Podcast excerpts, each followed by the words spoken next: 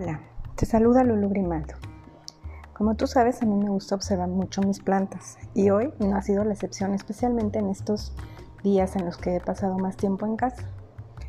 Tengo un palo de Brasil que a lo largo de al menos unos 10 años me ha acompañado y justamente me he sentado muchas tardes junto a él y he estado observando su tallo. ¿Alguna vez has observado cómo es el tallo del palo de Brasil?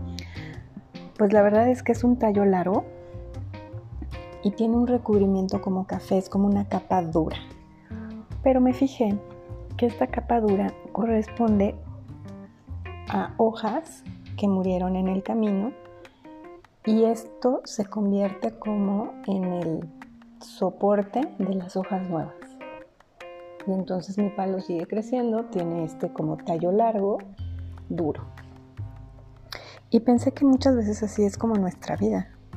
Nosotros estamos construidos de momentos, de gente, de percepciones, de situaciones que a lo mejor nos hacen endurecer o crear una capa, pero que esta capa nos debe fortalecer y soportar para seguir dando vida. Entonces me vino esta reflexión que te quise compartir porque no debemos dejar que ninguna de estas situaciones o personas que nos afectan o que nos construyen justamente no sean eso, un elemento de construcción. Entonces, todos estos momentos que a lo mejor nos pueden parecer fracasos nos deben dar lugar a una nueva hoja, una nueva idea, un nuevo proyecto, una nueva visión, un nuevo paso.